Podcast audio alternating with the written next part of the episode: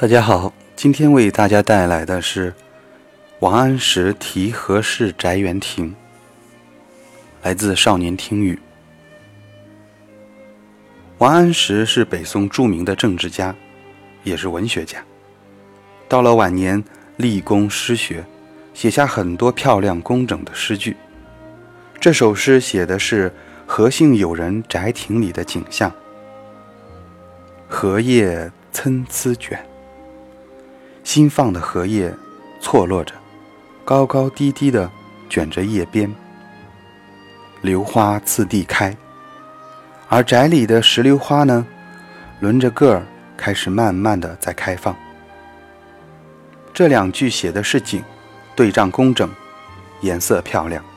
参差的荷叶是种透透的新绿正要展开的样子，而石榴花是红艳艳的一簇簇的。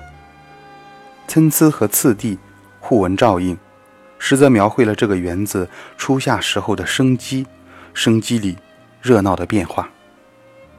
同时，我们也可以知道，这个何氏朋友可不简单，不仅有座大宅院，有亭台池水，种植草木，这都是中国文化里特有的意象。荷花出淤泥而不染，是对品性至洁的追求。而石榴，遇着多子之福，有时也会不禁反想：人和人的参差区别又在哪里呢？诗人在后两句诗中给出了答案：“但令心有赏，岁月任渠催。”只要你心里有喜欢、欣赏、钟爱的事情物品。甚至是个人，那么任凭岁月光阴剧烈流逝或催促，也不害怕。渠通句，表示匆匆急促之意。半山先生一生跌宕多舛，却在晚年回归生活，穷而后功。这是在经历了官场波澜之后才能有的淡然和安定。但是。我们也可以说，是一种无奈和悲怆。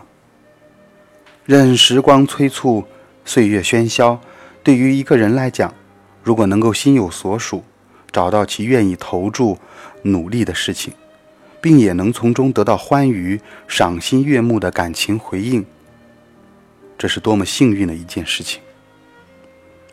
对一位老人来说，能够在晚年找到寄托，也是一种安慰。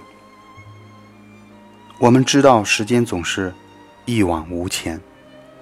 子曰：“逝者如斯夫，不舍昼夜。”只要无惧无畏，心有所赏，足以抵抗这慵懒生活的强大惯性。